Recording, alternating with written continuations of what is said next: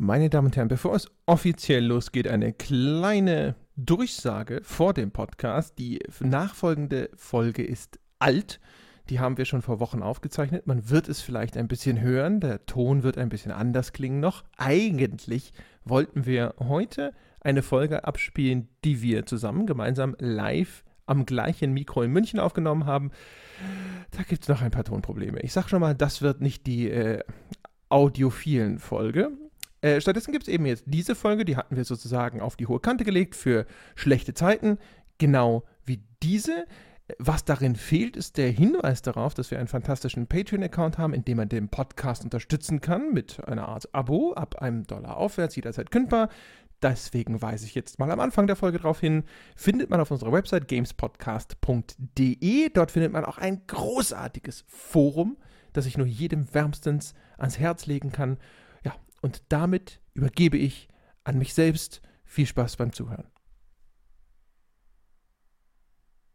Meine Damen und Herren, eine weitere Folge von Auf ein Bier. Wahrscheinlich wieder mit einem, der ein total tolles internationales Bier am Start hat und einer, der jetzt am anderen Ende von Skype uns erklären will, warum sein lokales Darmstädter Gesöff irgendwas wert ist. Hallo Jochen. hey André.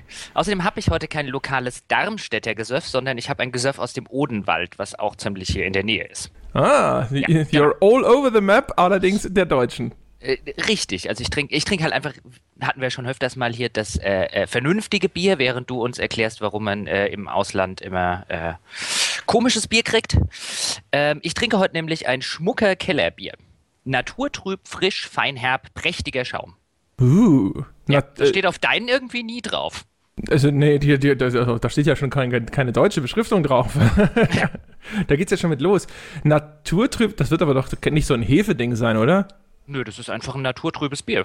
Okay. Und ich trinke ich trink das Schmucker ganz gern. Das ist äh, äh, so eine relativ kleine Brauerei aus dem Odenwald. Ähm, die machen ganz leckere Biere und das Kellerbier habe ich, glaube ich, ich überlege gerade, aber ich glaube, ich habe es noch nie probiert, deswegen ist das jetzt ein First.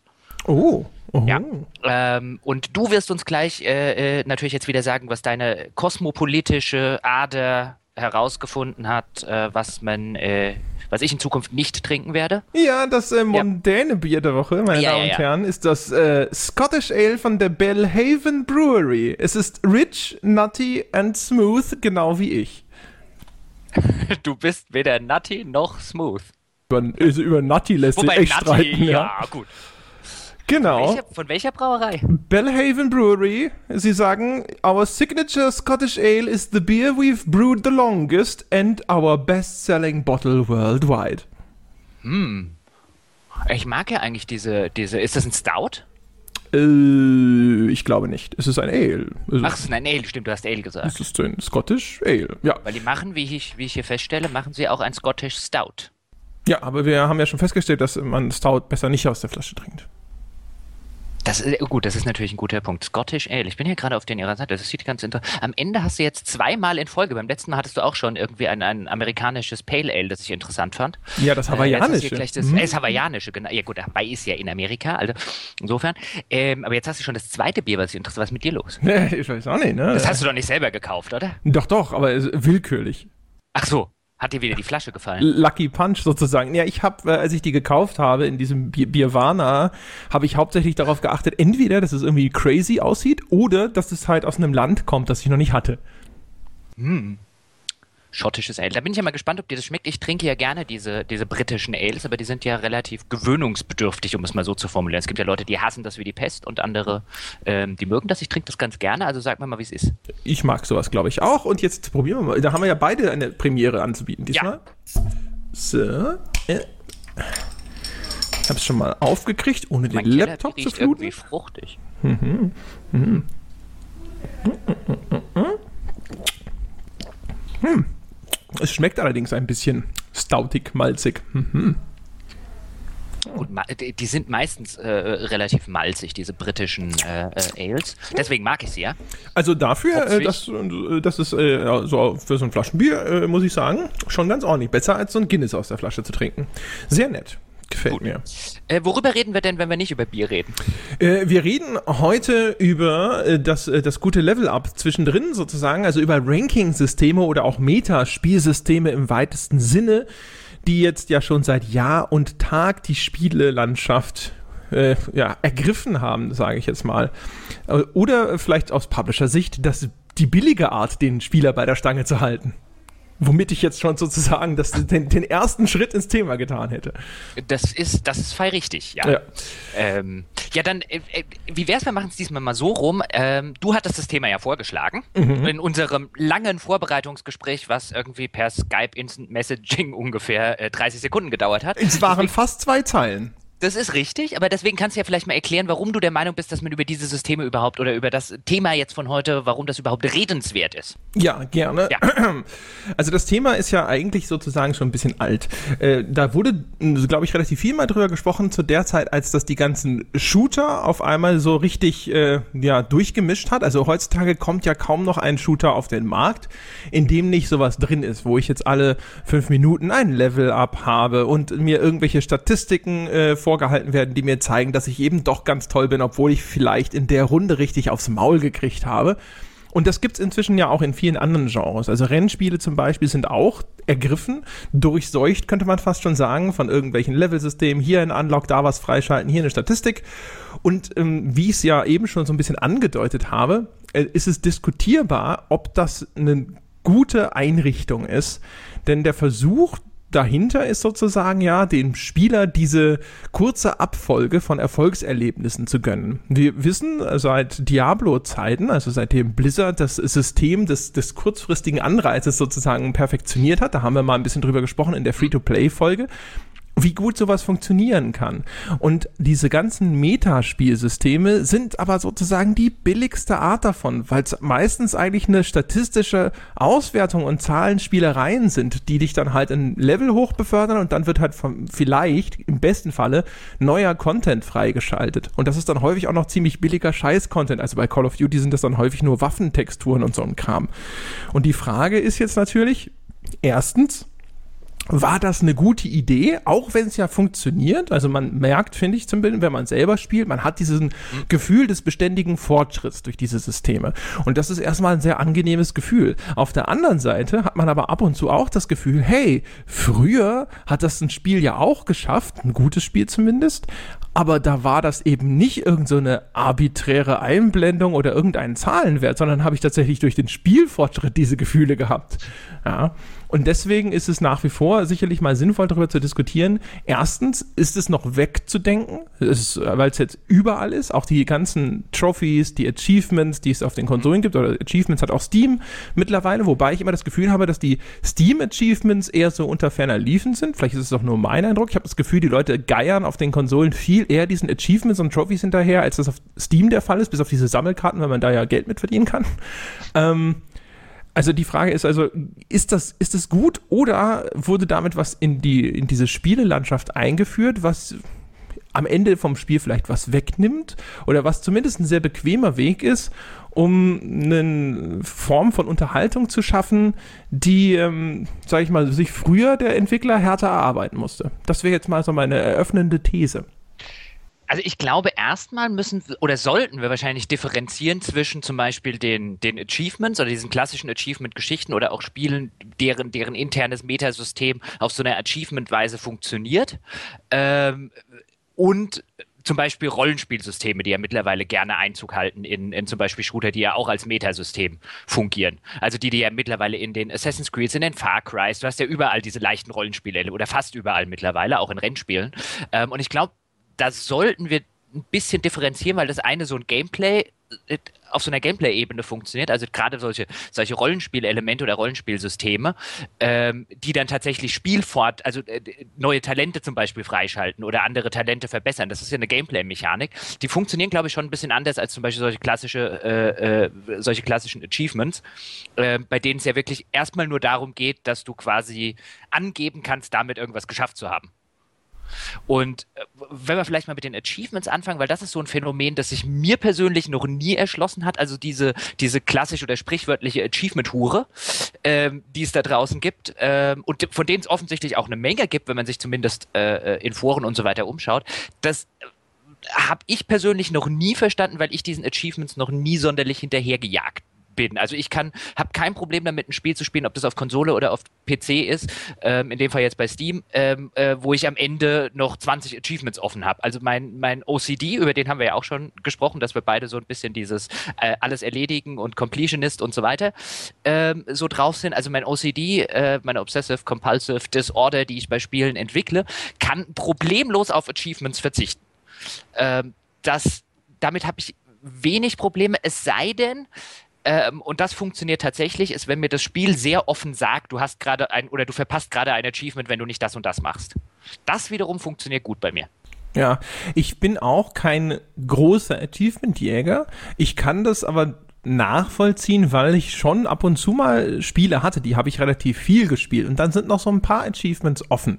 Also Destiny ist so ein Beispiel. Bei Destiny war es zum Beispiel auch deswegen so, das hatte ja so wenig Content und dann habe ich die, die Story durch und hatte irgendwie mein Equipment einigermaßen zusammen, bis halt auf das blöde Raid Gear, das ich nie bekommen habe, weil sie ja kein Matchmaking fürs Raid haben und ich bekanntlich keine Freunde ähm, dass ich dann halt angefangen habe, mir anzugucken, was gibt's denn für Trophys, ja. Und dann habe ich halt angefangen, da so ein bisschen Trophys mir zusammenzusammeln, weil das so die, die letzten Aufgaben waren in dem Spiel, die ich noch nicht erfüllt hatte, die mich irgendwo dann an, bei der Stange gehalten haben. Äh, bis auf natürlich diese Multiplayer-Achievements, weil den Multiplayer-Modus, den PvP-Modus fand ich immer grässlich. Äh, okay, jetzt sind wir aber schon wieder bei einem MMO. Bei einem MMO funktioniert das, glaube ich, nochmal eine Runde anders als bei einem Singleplayer-Spiel mit den Achievements oder mit den Trophys oder mit was sie auch immer einbauen. Also wenn ich, wenn du zum Beispiel guckst, ähm, und das haben ja viele MMOs, haben ja mittlerweile solche, auch so die klassischen Online-Rollenspiele, die dann solche, solche Deeds, solche Deed-Logs haben. Also Lord of the Rings hat das Arc Age, was ich neulich mal angefangen habe und reingespielt habe. Die meisten haben das ja mittlerweile, wo du dann irgendwelche Achievements oder sonst was kriegst, wenn du, was weiß ich, 25.000 Mal Monster XY platt gehauen hast.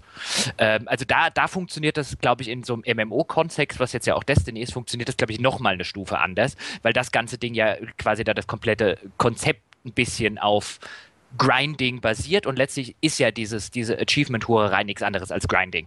Ja, wobei also bei also Destiny als MMO zu betiteln ist natürlich jetzt erstmal gewagt, weil da das Massively fehlt. Ne? Es sind ja äh, Gruppen von maximal sechs Leuten, die da unterwegs sind. Aber grundsätzlich hast du natürlich recht, es ist ein sehr grinding-orientiertes Spiel.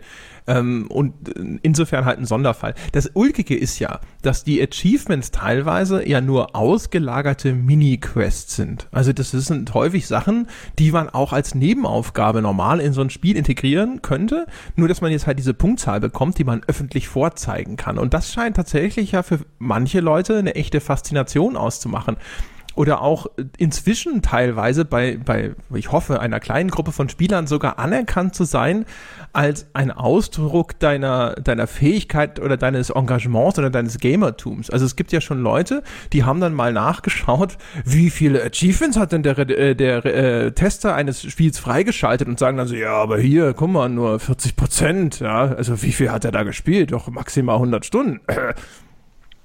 Ja, wobei da kommt, glaube ich, hinzu, was du vorhin kurz angemerkt hast mit dem äh, Unterschied PC-Konsole. Ich glaube halt bei Konsole, zum Beispiel, wenn du bei Xbox, äh, äh, bei der Xbox guckst, wo du dann deinen Gamer-Score bekommst, da hast du halt wirklich einen vorzeigbaren Score.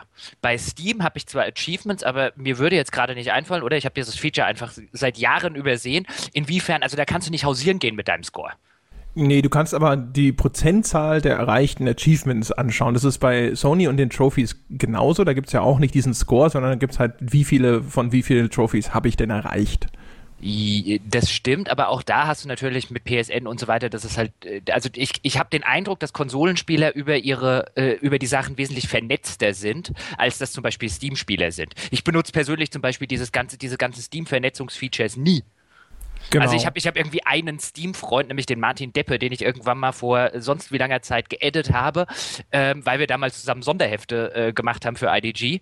Und ähm, äh, das halt einfacher war, irgendwie zu gucken, spielt er gerade auf dem Account und so weiter. Aber das ist mein einziger Steam-Freund. Ich käme nie auf die Idee, ich wüsste jetzt nicht, warum ich dich zum Beispiel auf Steam adden sollte, was mir das in irgendeiner Form bringt.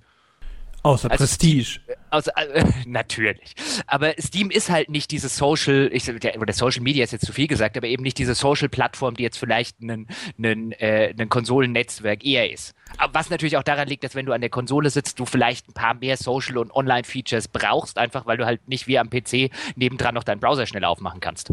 Ja, also ohne da jetzt abzuschweifen, theoretisch ist ja die Steam-Community eher eine Community als die Konsolen-Community, weil die dann über die Foren viel eher miteinander kommunizieren. Aber tatsächlich sind die, die ganzen Trophies und die Achievements viel prominenter eingebunden in die. Konsolen-Netzwerke, genau. äh, das stimmt. Genau.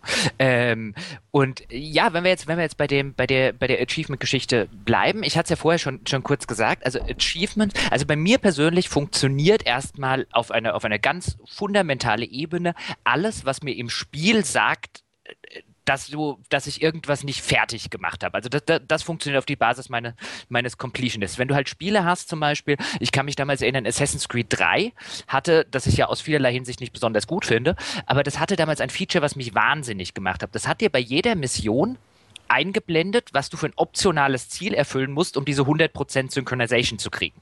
Mhm. Und wenn du diese, und diese 100% Synchronization waren letztlich nichts anderes als auch irgendwie quasi Achievement-Hurerei. Mhm. Nur dadurch, dass mir das Spiel das eingeblendet hat, musste ich selbstverständlich jede Mission so spielen, wie vom Spiel vorgesehen, um dieses optionale Ding zu erreichen, weil ich es nicht ertragen kann, wenn dann da oben irgendwann steht, failed.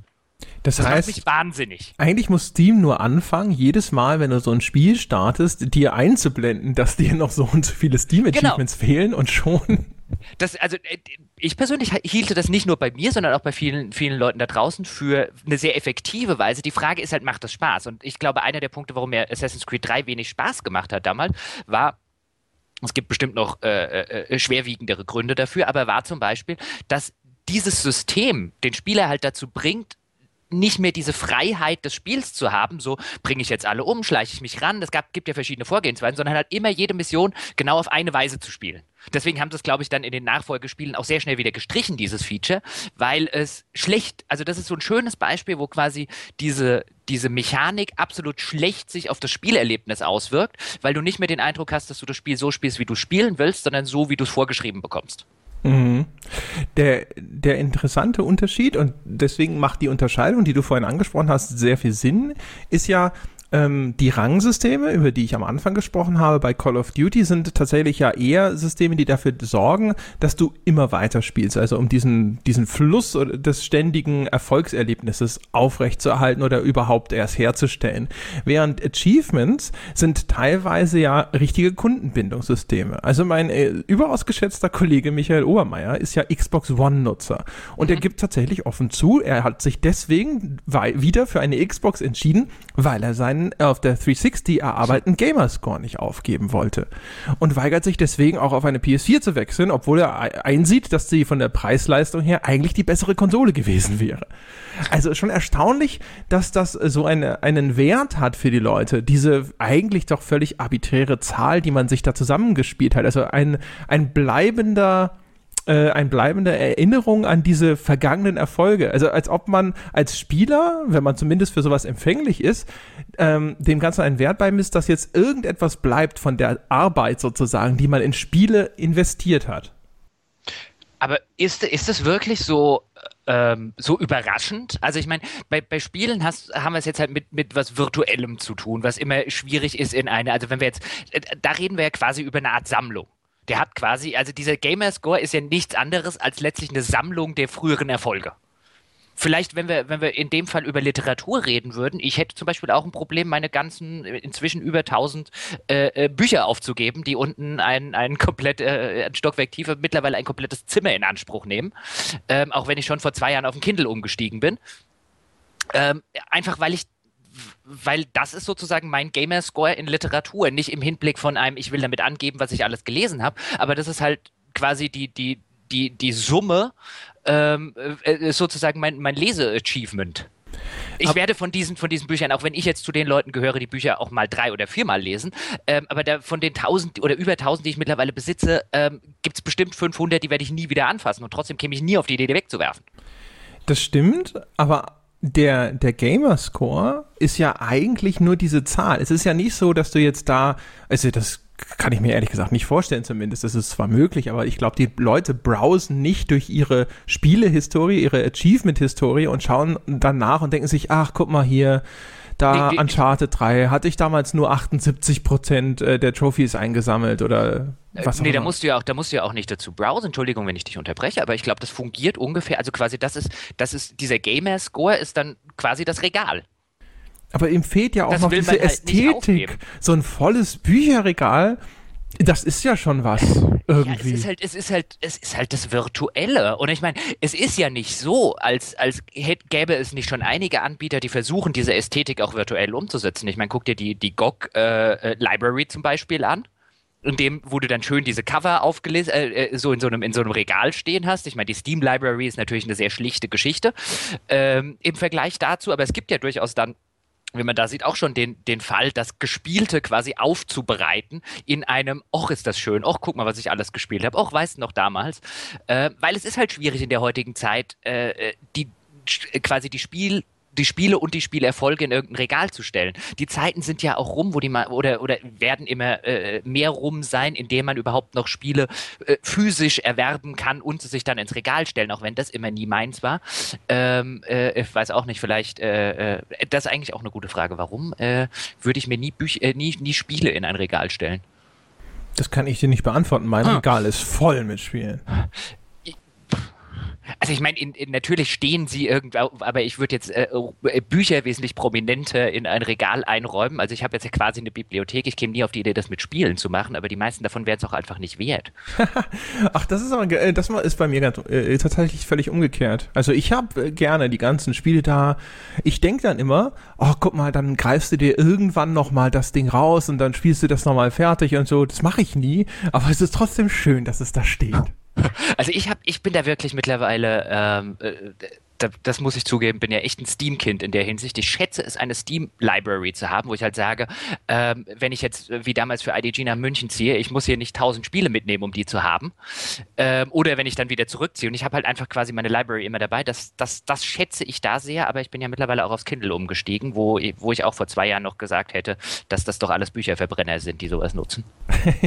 ja. Also insofern bin ich vielleicht äh, in der, äh, auf mein, werde ich auf meine alten Tage noch sehr technikaffin. Aber wie, um wieder auf die Achievements zurückzukommen, also ich glaube wirklich, oder das wäre meine Theorie, dass, dass, dass gerade diese Achievements halt auf, auf, auf so eine, auf so eine Sammel, äh, nicht nur beim zum Einsammeln so ich will alle haben, sondern auch danach auf so eine, wie man halt bei anderen Sachen sich den Kram ins Regal stellt, fungieren. Und ich meine, dieses Xbox äh, äh, und was es alles gibt, was ist denn das anderes als ein virtuelles Regal? In dem, in dem man sich halt angucken kann, was der andere jeweils äh, äh, so gemacht und erreicht hat.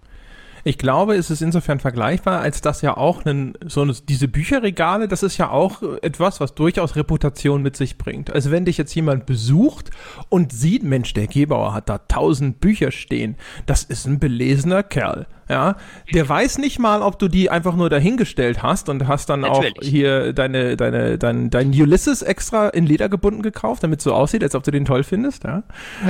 Geil. andersrum wird ein Schuh draus, wenn ich kurz unterbreche, nämlich auf Augenhöhe im mittleren Regal stehen selbstverständlich die ganze intellektuelle Scheiße. Ja, siehst du. Ist ja klar. Genau. Also da genau. steht natürlich nicht irgendwie die Dunkelelfensaga, die ich irgendwann mal mit zwölf gelesen habe, da stehen natürlich die Kafkas und Ulysses. Ist klar. Ja, siehst du, ja. genau, so macht man Also ein bisschen Eitelkeit gehört ja bei sowas dazu. Also es wäre schon wär, wär, wäre unehrlich und unredlich, wenn ich behaupten würde, dem sei nicht so. Das stimmt. Ich muss gestehen, ich habe meine meine komplett äh, gesammelten Werke von Sigmund Freud habe ich auch relativ hoch im Regal stehen. Ah, das ist also wenn man wenn man sowas einrechnet, ich meine, ich habe ja meine Bücher autobiografisch geordnet. Oho. Also das bedeutet äh, chronologisch ja, nach Lebenszeit, also deiner? Ja. ja. Ja, also wann sie erworben und gelesen wurden. Äh, das habe ich irgendwann mal bei Nick Hornby bei, wie hieß es doch gleich? Ähm, About a Boy? Über seine, nein, über seine Plattensammlung High Fidelity ja. äh, äh, hat das einen Charakter gemacht und dann musste ich das sofort mit meinem Roman, hat übrigens zwei oder drei Tage gedauert, die damals zu ordnen. Äh, äh, it's a bitch. Aber der große Vorteil, wenn man es einmal gemacht hat, jedes neue Buch nur noch hinten ins Regal. Super. Ja, das stimmt. Ja, mhm. Außer du, wie machst du das denn, wenn du ein neues Regal anfängst? Geht es dann unten oder oben los? Oben. Oben. Hm. Regale gehen immer oben los. Oh ja. Ganz ja. wichtig. Gut. Ja, sonst, sonst, sonst ist es ja falsch rum. Also ist ja wurscht. Ähm, also wenn wir, also bei, bei der, bei der Achievement-Geschichte, ähm, wie gesagt, mir fällt es ein bisschen schwer, viel noch oder viel mehr dazu zu sagen, so was diese Beweggründe, ich kann da immer nur mutmaßen, weil solange das Spiel mir das im Spiel nicht sagt, ich käme jetzt auch nie, nie auf die Idee, wenn ich jetzt ein Spiel durchgespielt habe, nochmal in die, in, zu Steam zum Beispiel reinzugehen und zu gucken, welche Achievements hast du nicht. Ich wundere mich nur häufig genug, wenn ich dann mal gucke und weiß, hey, warte mal, das Spiel hast du doch fertig gespielt. Warum zur Hölle hast du nur 40% der Achievements? Ja, und teilweise ist es ja sogar noch weniger. Es ist teilweise erschreckend, wie wenig Achievements man bei so einem Durchgang, also selbst wenn man es komplett durchgespielt hat, am Ende in den Händen hält. Aber um den den Übergang zu dem anderen Zeug zu schlagen, dass äh, der Effekt, der dann entsteht, ist ja, dass man tatsächlich, also es gibt, also die Leute, denen dieser Gamerscore wichtig ist, ja, spielen dann ja teilweise tatsächlich absichtlich noch diese Achievements frei. Und das teilweise, obwohl es nach eigenem Bekunden nicht das Vergnüglichste ist, denn die sind ja teilweise auch absurd schwer zu bekommen. Ja, aber ansonsten wären sie wahrscheinlich wertlos. Also ich meine, es gab ja mal diese Zeit, da hat man sich ja zu Recht, hat sich ja jeder drüber lustig gemacht, dass immer diese Achievements aufgeploppt sind, so frei nach dem Motto, Glückwunsch, Sie haben es geschafft, das Spiel zu laden. Glückwunsch, Sie haben es geschafft, den äh, äh, Hauptbildschirm äh, erfolgreich zu beenden. Glückwunsch, Sie haben äh, das Tutorial geschafft, in dem Sie eigentlich nichts machen mussten. Das gab, war ja mal eine Zeit lang dieses äh, sehr, sehr offensichtliche In Your Face. Ähm, wir klatschen dir jetzt für alles erstmal so ein Achievement rein. Ja, es gab ja sogar den Fall, dass Leute sich extra dieses, ich glaube, das war das Spiel zu The Last Airbender, gekauft haben oder zu Avatar. Ist es das gleiche, ne? Avatar ist The Last Airbender. Ha. Auf jeden Fall, ähm, die haben sich das gekauft äh, oder ausgeliehen aus der Videothek weil bekannt wurde, dass man dort diese 1000 Gamerscore super einfach kriegt. Also in ein, zwei Stunden konnte man das da äh, quasi sich diesen Gamerscore runterpumpen. Was natürlich nahelegt, dass es tatsächlich darum geht, hinterher mit dieser Gesamtpunktzahl irgendwo ein bisschen zu protzen. Denn warum sonst sollte man sich sowas zumuten? Ja, also ich, ich gucke gerade so nebenbei, weil ich das auch interessant finde, so in meine Steam Achievements was ich jetzt wirklich, glaube ich, noch nie gemacht habe. Ich stelle zum Beispiel fest, ich habe 200, und ich glaube, die Zahl stimmt nicht, ich glaube, da wurde irgendwann mal nicht, nicht gescheit synchronisiert, weil ich meine, es sind mehr, aber ich habe 283 Stunden in Civilization 5 und ich habe 20 Prozent der Achievements. Das ist ja das Ding. Die, die Achievements sind ja dann häufig taktisch angelegt von dem Entwickler, dass du halt alles ausnutzen musst, was das Spiel dir so anbietet. Das, äh, anbietet. das war ja das, was ich über Destiny gesagt habe. Bei Destiny, wenn ich alle Trophies mhm. will, auf meiner PS4 oder den ganzen Gamerscore auf der Xbox One, das wird identisch sein, äh, dann muss ich halt auch zum Beispiel in diesen PvP-Modus rein und dort bestimmte Leistungen erbringen. Und ich habe halt aber keinen Bock auf diesen PvP-Modus, ja, weil er einfach scheiße ist.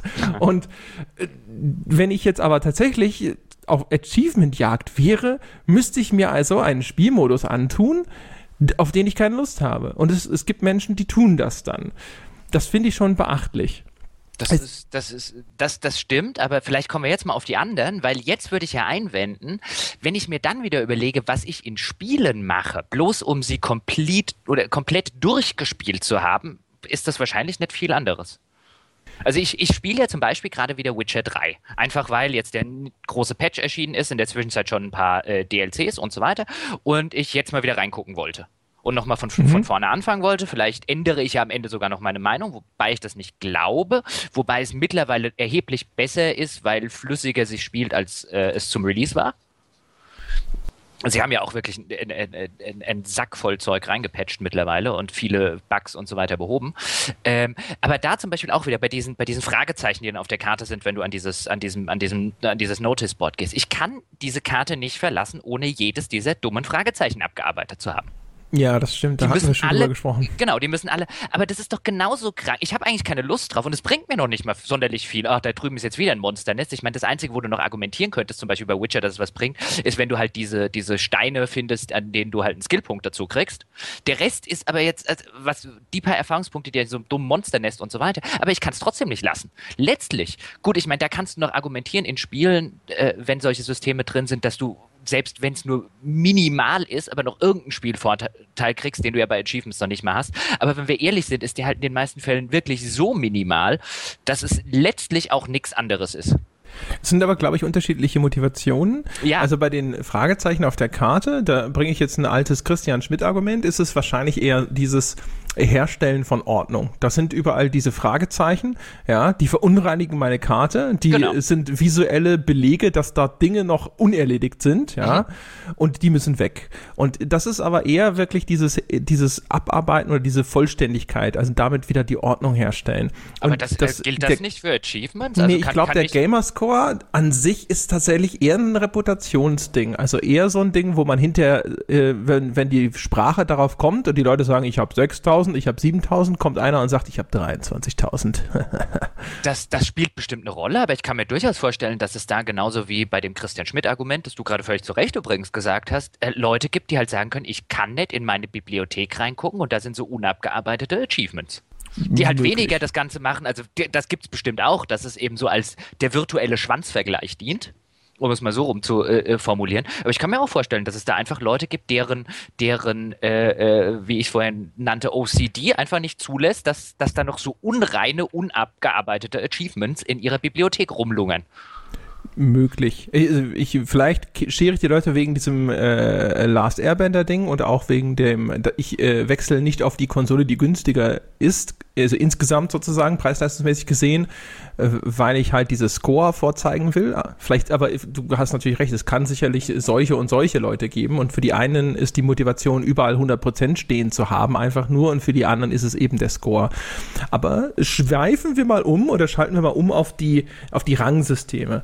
Also mhm. bei den Achievements ist es eher so, dass ich das Gefühl habe, da, das, ja, also man, mein Gott, das sind halt so, so Nebenmissionen, die ausgelagert sind in ein externes System, wo man dann auch das Erledigen derer vorzeigen kann. Während bei den Rangsystemen, und das sind die, wo ich sagen würde, die sind zu einem gewissen Grad schädlich für das Gameplay gewesen, ist es ja nochmal ein bisschen was anderes. Weil darum geht's ja in erster Linie darum, dass ich jetzt in kurzer Abfolge diese Erfolge vorgezeigt bekomme. Also das klassische Beispiel ist tatsächlich meine, meiner Meinung nach Call of Duty. Da hast du dich vorhin schon be beklagt, dass du das, die Reihe ja bislang größtenteils nicht gespielt hast. Ja, bist ja ein Call of Duty-Verweigerer. Äh, nein, ich bin ein Call of Duty-Kenner. Ein Call of Duty-Kenner ist einer, der kein Call of Duty spielt. ja, genau. Mhm. Ja. Ich bin übrigens auch ein Benjamin Stuckrad-Barre-Kenner, aber das ist eine andere Geschichte. Und äh, ulkigerweise so ein bisschen angefangen hat das ja sogar Battlefield. Also ausgerechnet die Konkurrenzserie hat ihn den Elfmeter hingelegt, aber verwandelt hat ihn Call of Duty. Also Battlefield 2 hat mit den Unlock-Systemen damals angefangen. Da musste man sich halt die Waffen dann freispielen und da hat man schon gesehen, wie sehr die Leute hinterher waren, sich all diese Waffen freizuschalten. Und Call of Duty hat das dann halt nochmal ein, auf die Spitze getrieben.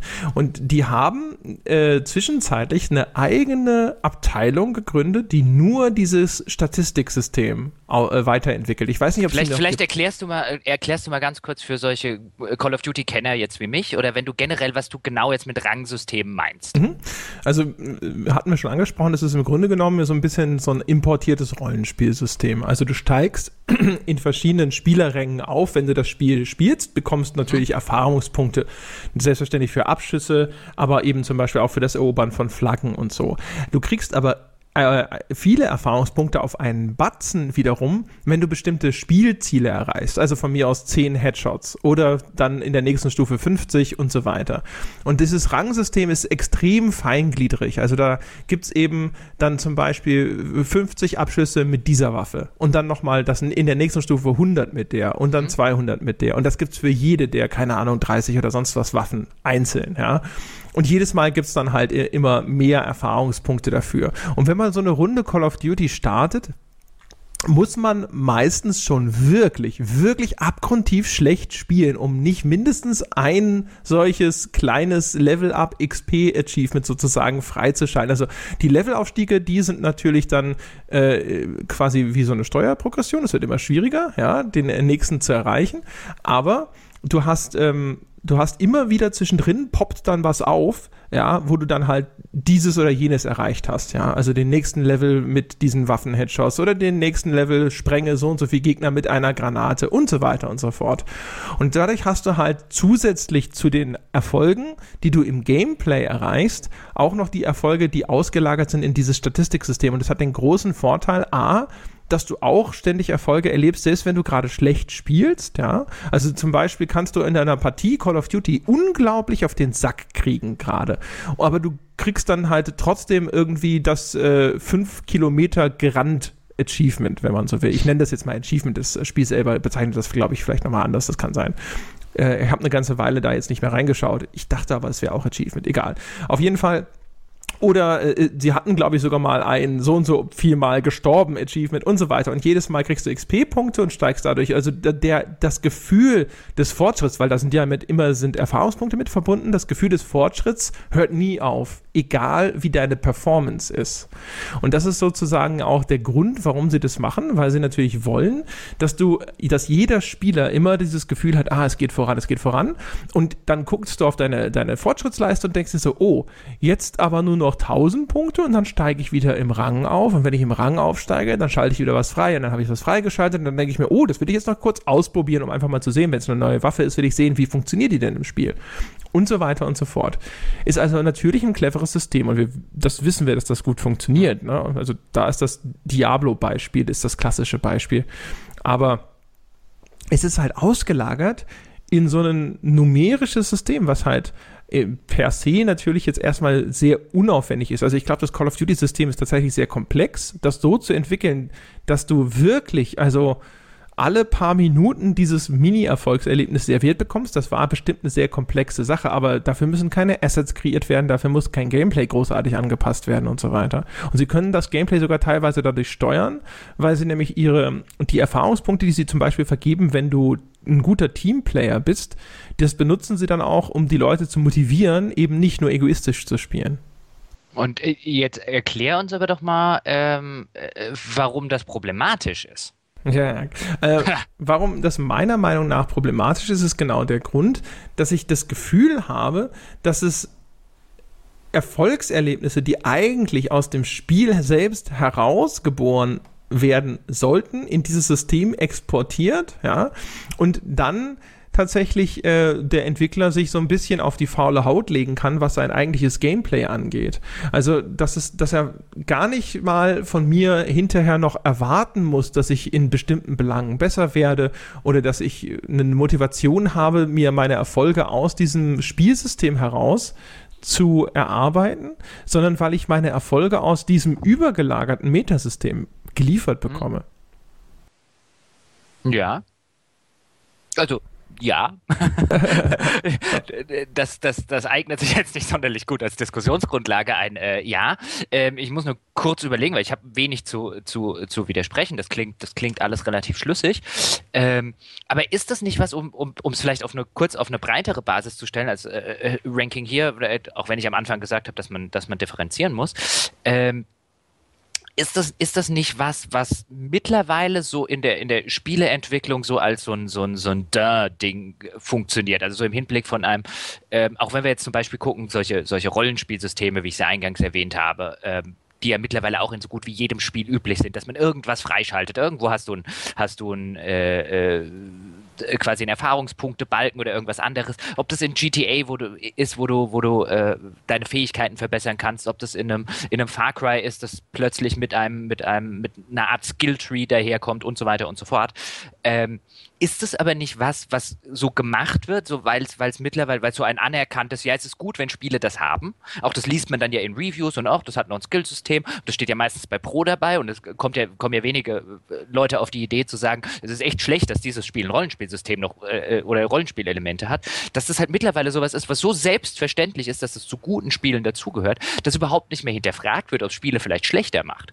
Also das ich fände zum Beispiel, ganz kurz, wenn ich das noch zu Ende sagen darf, ich fände es zum Beispiel ganz, ganz spannend, eben weil ich jetzt zum Beispiel gerade Witcher spiele, wie ich es vorher gesagt habe, mit diesem Fragezeichen. Ich fände zum Beispiel ganz spannend, wäre Witcher vielleicht ein besseres oder ein besseres Spiel, wenn es den, wenn es viel von dem drumherum Klimbim weglassen würde. Da würden jetzt Menschen da draußen instinktiv rufen, nein, das ist ja gerade super, wir wollen ja ganz viel zu tun haben, wollen 400 Stunden in diesem Spiel verbringen und, und, und, und, und.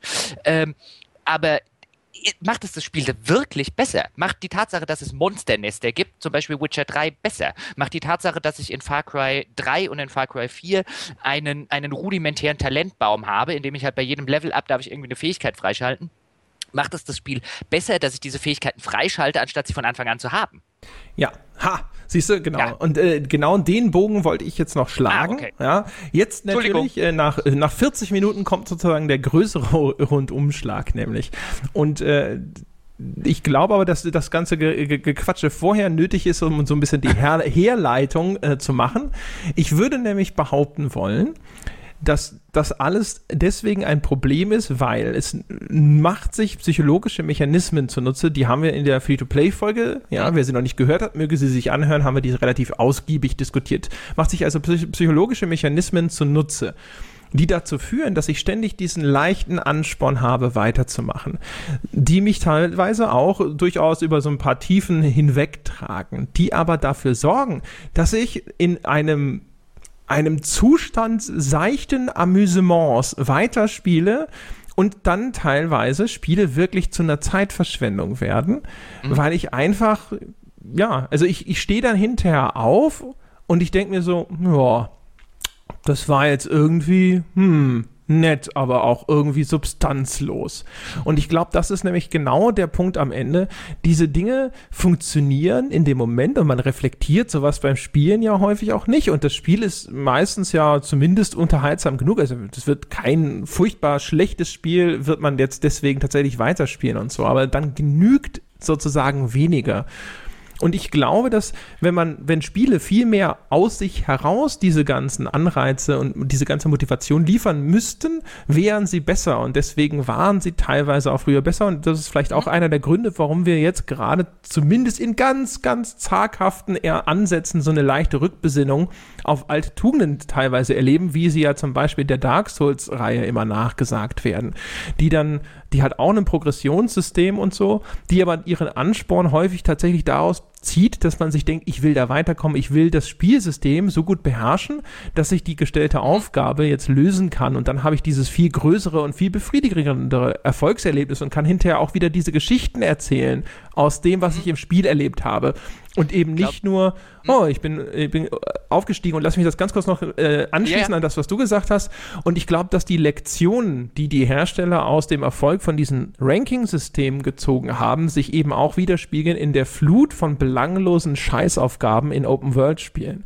Mhm. Denn Open-World-Spiele sind in Teilen genauso. Witcher ist noch nicht mal das schlimmste Beispiel dafür, Nein. aber man, man, dass man halt die Karte zuklatscht mit eben diesen belanglosen Nebenaufgaben, wo man aber gelernt hat anscheinend, ha, wenn ich dem Spieler viele kleine, eigentlich völlig triviale und auch leider sehr banale, aber leicht erfüllbare, in kurzer Zeit erfüllbare Aufgaben stelle und dann immer ihm ganz kurz signalisiere, hey, du hast gerade eine Aufgabe erledigt, supi, ja, dann macht er weiter und weiter und weiter und am Schluss steht er da und guckt auf seinen, oh, ich habe 150 Stunden in Dragon Age Inquisition äh, verbracht, Counter und denkt sich, da habe ich mein Geld ja gut investiert, da habe ich was gekriegt. Äh, ich glaube, du hast gerade äh, eine Menge sehr, sehr spannende, richtige und wichtige Sachen gesagt, insbesondere was darauf hingeht, weil oft, oftmals redet man ja drüber, über dieses früher war alles besser zum Beispiel und hat aber nur so eine diffuse Vorstellung im Kopf, warum eigentlich früher alles besser war. Und ich glaube, einer der, der wirklichen Hauptgründe oder ein sehr wichtiger Grund zumindest ist eben das von, äh, äh, was du gerade oder was wir gerade überhaupt ansprechen, ist halt dieses früher gab es sehr viele Spiele, bei denen man erfolgreich war, weil man gut in dem Spiel war. Das waren Skillspiele, um es so rum zu formulieren. Und gerade durch das Aufkommen dieser, dieser Metasysteme, diese Metasysteme in Spielen sind so ein, ein wunderschönes Element, um den Skill rauszunehmen das heißt, du musst nicht mehr gut sein in dem Spiel. Ich gaukel dir aber vor, dass du es bist. Und dass du immer besser wirst, obwohl du gar genau. nicht besser wirst. Genau, ich gaukel dir das vor. Und wenn wir jetzt, egal was wir jetzt für ein Spiel nehmen, ob wir Assassin's Creed nehmen, ob wir ein Witcher nehmen, ob wir ein Dragon Age nehmen, es geht da jetzt gar nicht um die Qualität des Spiels als solches. Das sind alles Spiele, in denen man sich, in denen dir das Spiel relativ häufig die Illusion gibt, du könntest dir jetzt was drauf einbilden, was du da alles geschafft hast, aber das letztlich nicht viel Skill erfordert. Selbst auf den höchsten Schwierigkeitsgraden, die häufig genug erstmal nur daraus bestehen, dass man einfach rausfindet, wie, inwiefern die dann anders funktionieren. Ähm, aber, aber Spiele werden heutzutage zum Beispiel selten schwieriger je weiter das Spiel fortschreitet, was früher häufig war. Lediglich die quasi die, die, das Metasystem wird ausgeklügelter. Du brauchst halt einfach länger, bis du den nächsten Erfolgshappen vorgeworfen kriegst von dem Metasystem. Zum Beispiel der Level-Up dauert halt einfach später im Spiel ein bisschen mehr, was dir die Illusion gibt, dass das Spiel schwieriger wird. Aber ja. das Spiel wird gar nicht schwieriger. Zum Beispiel, wie gesagt, jetzt ein Witcher auf einem mittleren Schwierigkeitsgrad, auf dem ich es gerade spiele. Gehöre nicht zu den Leuten, die in ihrer Freizeit unglaublich gerne auf dem allerhöchsten spielen. Äh, gibt Ausnahmen, wie jetzt zum Beispiel bei einem, bei einem Civilization, weil sonst macht es gar keinen Spaß. Aber gerade so ein storybasiertes Spiel, ich will so ein bisschen Challenge, aber nicht unbedingt, ich will meistens wissen, wie die Geschichte weitergeht. Und ähm, äh, da ist es aber ein, ich würde mir jetzt auch einbilden, weil ich kriege ja da ein Level up und da dieses ganze, dieses ganze System, dass ich das halbwegs beherrsche, dieses Spiel. Aber letztlich ähm, äh, musst du nicht viel investieren in dieses Spiel, wenn man das mal vielleicht vergleicht mit einem mit Rollenspiel von vor. Nehmen wir zum Beispiel mal Gothic 2. Bei einem Gothic 2 musstest du echt ein Kampfsystem beherrschen, wenn du das vernünftig spielen wolltest. Äh, das musst du heute nicht mehr, in keinem von den modernen äh, äh, äh Spielen. In, in, Witcher 3 kannst du, genauso wie in Dragon Age, kannst du prima auch mit Button-Mashing spielen. Natürlich gibt es dann auch wieder Leute, die sagen, auf dem höchsten Schwierigkeit, und dann musst du das mal, ja, bestimmt, aber äh, durchspielen kannst du das. In Gothic 2 war mit Button-Mashing nicht durchzuspielen. Und da hast du, da hast jetzt so, so, so ein Fall, wo, und das, das finde ich halt bei dieser Früher war alles besser Diskussion äh, wirklich wichtig, ist, dass man weniger drauf ein, früher waren Spiele atmosphärischer oder, also da hört man auch viel, vielfach Unsinn, warum Spiele angeblich früher besser waren, weil eben so ein diffuses äh, Bild existiert. Ich glaube, einer wirklich der Hauptgründe waren, dass Spiele früher Skill erfordert haben und heutzutage man auf den Trichter kommt, was ich, was ich auch verstehen kann. Je massenmarkttauglicher dein Produkt werden will, desto mehr musst du natürlich den Skill rausnehmen, weil du sonst Leute frustrierst, die ihn nicht haben, und ihn durch was ersetzen, was dir die Illusion des Skills gibt. Na, wunderbar. Heute spielen wir uns aber mal richtig die Bälle zu. Genau. Ja. Ja, äh, sehe ich ganz genauso. Und zwar, äh, also Witcher ist insofern tatsächlich ein gutes Beispiel. Ist übrigens wirklich auch ein Spiel, das auf dem höchsten Schwierigkeitsgrad tatsächlich ein angenehmeres Spiel ist, weil man da nämlich tatsächlich dann die, die Spielmechanik auch beherrschen muss, um voranzukommen. Und das, was du sagtest, ist tatsächlich richtig. Also man, man, heutzutage ist es tatsächlich häufig so, dass du die Skills, die du in den ersten drei Stunden beigebracht bekommst, sobald du das gemeistert hast und auf dem Level bist oder sowas, kommst du damit meistens relativ gut durch das Spiel. Also die werden schon, sage ich mal, nach hinten raus ein bisschen schwieriger.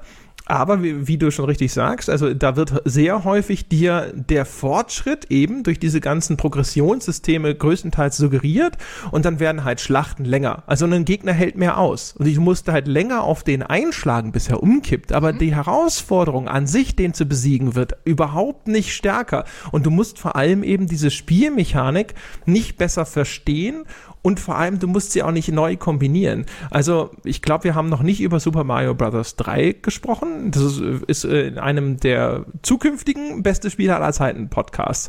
Und der Grund, warum diese Mario-Spiele so fantastisch sind und ich Super Mario Bros. 3 gerade zum Beispiel als eines der besten Spiele aller Zeiten einordnen würde, ist, du kriegst halt so ein grundlegendes Skillset und dann mhm. musst du aber hinterher das auch wieder selber rekombinieren. Also der stellt dir das Spiel eine Aufgabe und wo am Anfang es noch genug war, einfach nur zu hüpfen, musst du dann auf einmal schnell und präzise hüpfen, weil Plattformen wegbrechen. Und danach kommen rotierende Plattformen und dann hast du aber auch zum Beispiel ja die Fähigkeit, mit dieser Feuerblume Feuerbälle zu schmeißen und am Anfang schießt du damit Gegner auf einer Ebene weg und dann musst du dann während des Sprungs mit dem Ding was wegschießen und so weiter. Das heißt, du musst hinterher verschiedene Spielmechanismen sinnvoll miteinander kombinieren, um eine Aufgabe zu lösen. Aber bei den modernen Spielen ist es dann häufig tatsächlich eben so, die geben dir teilweise sogar also Unmengen, also unnötige Mengen an verschiedenen Mechanismen an die Hand, die aber alle austauschbar sind und häufig reicht einer dafür. Also du kannst zum Beispiel ja in, äh, sag ich mal, in Assassin's Creed haben sie dir ja auch ganz viele Gimmicks und Gadgets gegeben oder Splinter Cell ist vielleicht sogar noch ein besseres Beispiel, wo du dann diese Möglichkeit hast, äh, hier mit, äh, es gibt diese Ringgeschosse, glaube ich, die dann auch ein Geräusch irgendwo machen, um dann eine Wache abzulenken und sonst mhm. irgendwas, ja, aber du kannst auch anfangs einen, einen relativ simplen Spiel, Spielstil entwickeln, so nach dem Motto, ich schleiche ungefähr bis hierhin und dann schieße ich und dann mache ich das. Und das machst du immer wieder und du kommst genauso vorwärts anstatt dass all diese, diese, diese Spielelemente, die eingeführt werden, jedes für sich einen Sinn haben und dann hinterher vom Spieler intelligent kombiniert werden müssen, um vorwärts zu kommen. Mhm. Weil anscheinend die, die große Angst eben immer ist heutzutage, dass dann der Spielfluss abbricht, weil jemand nicht mehr in der Lage ist, diesen Transfer zu leisten oder eben auch die Anforderungen an Reaktionsvermögen oder so zu hoch werden und dann steigt der Spieler aus. Und das darf heutzutage nicht mehr passieren, weil ich will ja DLCs verkaufen. Das, das, das ist der nächste gute Punkt, den du ansprichst, weil ich würde ähm, jetzt zum Beispiel diese, diese Systeme, nicht, nicht in allen Fällen, also es gibt bestimmt, vielleicht können, können wir da nach dem oder im Anschluss nochmal drauf zurückkommen, weil es gibt ja Spiele, in denen sind die durchaus, würde ich jetzt argumentieren, sinnvoll, diese Systeme. Aber generell, oder was die, die, die, überwiegende Anzahl der modernen Spiele jetzt angeht, erinnert mich, erinnert mich diese Systeme immer so ein bisschen an, wenn wir jetzt in die, in die Ernährung oder in die Ernährungswissenschaft gucken würden, an so künstliche Geschmacksverstärker. Die machen dich eigentlich nicht satter, die machen dich nur fetter. Und die gaukeln dir einen Geschmack vor, der letztlich nicht da ist. Und die bringen dich dazu, dass du irgendwann so sehr auf diese Geschmacksverstärker abfährst, dass du quasi das ohne Geschmacksverstärker Produkt als schlechter schmeckend empfindest. Ja. Ähm, äh, was man ja wirklich argumentieren kann, dass äh, insbesondere die Lebensmittelindustrie ähm, äh, daraus äh, in der Zwischenzeit äh, ein sehr gutes Geschäftsmodell gemacht hat, quasi dir Geschmäck Geschmäcker zu verkaufen, die es natürlich gar nicht gibt. Da gibt es ja auch so ganz die, interessante Feldversuche, ja. wo sie dann äh, jungen Menschen so, so völlig natürliche Lebensmittel gegeben haben und die dann das Gefühl haben, dass das falsch schmeckt oder nicht so gut schmeckt, wie eben irgendeine Pizza, die jetzt komplett einfach eben mit künstlichen Aromen versetzt ist das, das, das ist ja auch so. Also ich meine, ich habe jetzt vor einiger Zeit ein bisschen meine Ernährung äh, äh, umgestellt und verzichte jetzt relativ konsequent auf alles, was künstlich ist. Und gerade in der Anfangszeit hast du wirklich den Eindruck, ähm, äh, dass du, äh, dass du weniger geschmackvolle Lebensmittel, weil du dich erstmal dran gewöhnen musst, dass nicht mehr an allem dieser geschmacksverstärkende Scheißdreck dran ist. Also das ist wirklich eine Gewöhnungsgeschichte, insbesondere wenn du dich längere fristige Zeit dran gewöhnt hast. Ähm, und, und so ähnlich erinnert mich jetzt gerade insbesondere in der Diskussion, erinnert mich halt immer wieder auch diese, diese Systeme dran. Man bildet sich ein und man, man redet sich immer wieder ein und man kriegt auch von draußen eingeredet, dass diese Systeme notwendig, dass sie das Spiel besser machen, das Spiel komplexer machen und dass sie das Spiel äh, befriedigender machen. Ähm, aber letztlich sitzt man ja da und du hast das vorher relativ schön äh, gesagt, wo du dann sagst, äh, so, dann werden Spiele zur Zeitverschwendung und du gehst halt raus mit einem, oh, musste das jetzt sein? So, das ist ungefähr so ähnlich, wie wenn man nachts um zwölf noch mal kurz beim McDonalds rein äh, äh, äh, stiefelt und sich irgendwie noch zwei Big Macs oder so äh, reinfährt, wenn man gerade plötzlich einen Heißhunger drauf gemacht hat, wo man auch nachher da sitzt und eigentlich sagen könnte, es war total unnötig. Es ja, war weder gutes Essen, noch war das irgendwie ein Essen, das ich jetzt gebraucht hätte, um irgendwie satt zu werden. Das war einfach nur, ich habe irgendwie, hat mein Körper gerade gesagt, er braucht diese äh, äh, äh Portion äh, Nahrungsmittelchemie. Ähm, und so, so ähnlich geht es mir halt bei diesen, bei diesen Systemen. Ähm, die du genannt hast, wo ich mich dann häufig genug tatsächlich dabei ertappe, dass ich dann, nachdem ich das Spiel durchgespielt habe, mir sagen würde, ey, das Spiel hätte dir wesentlich mehr Spaß gemacht, glaube ich, wenn du konsequent auf 30, 40 Prozent dieses Unsinns verzichtet hättest. Wenn du einfach sagen könntest, weißt du was, du kannst 17 weiße Fragezeichen oder in irgendwelchen Assassin's Creeds oder in äh, Open World Spielen 1000 Ausrufezeichen auf die kann, ist mir egal. Das Schlimme ist, ich kann das nicht. Ja, und es würde ja teilweise, glaube ich, auch die ganze Spielerfahrung viel äh, stärker komprimieren und dadurch, mhm. glaube ich, auch besser machen. Wir haben in dem Story-Podcast ja über Pacing gesprochen und dass das schwierig ist in Open-World-Spielen. Aber eben, es wäre sozusagen erheblich beherrschbarer, wenn das, was drin ist, eben nicht zu 50 Prozent aus diesem Fluff bestehen würde, mhm. der eigentlich ja nur Spielzeit streckt. Ja, aber du bist ja genau bei den künstlichen äh, äh, Geschmacksstoffen, du bist ja süchtig nach diesen, nach den spielerischen künstlichen Geschmacksstoffen. Du bist ja darauf konditioniert. Zumindest wenn du, das, wenn du darauf verzichtest, vermisst du ja erstmal was. Ja, also ich glaube, ich glaube, die, bei den, ich glaube, das funktioniert bei den meisten Leuten relativ gut. Ich glaube nicht, dass das ab, dass das komplett absichtlich jetzt eingesetzt wird. Das wollte ich jetzt mit den Parallelen zur Lebensmittelindustrie, wo ich glaube, dass die schon ziemlich genau wissen, was die mit ihren, mit ihren geschmacksverstärkenden äh, Stoffen und welchen die sie nicht deklarieren müssen und so weiter. Ich glaube, die wissen relativ genau, was sie machen. Ich glaube, im, im Spielebereich wird es eher häufiger gemacht, wenn man denkt, man brauche das. Und weil es natürlich auch echt dabei hilft, bessere Review-Scores zu bekommen, wenn wir ehrlich sind. Ähm, äh, ich glaube, da steckt weniger eine böse Absicht dahinter, aber der Effekt ist ein ähnlicher.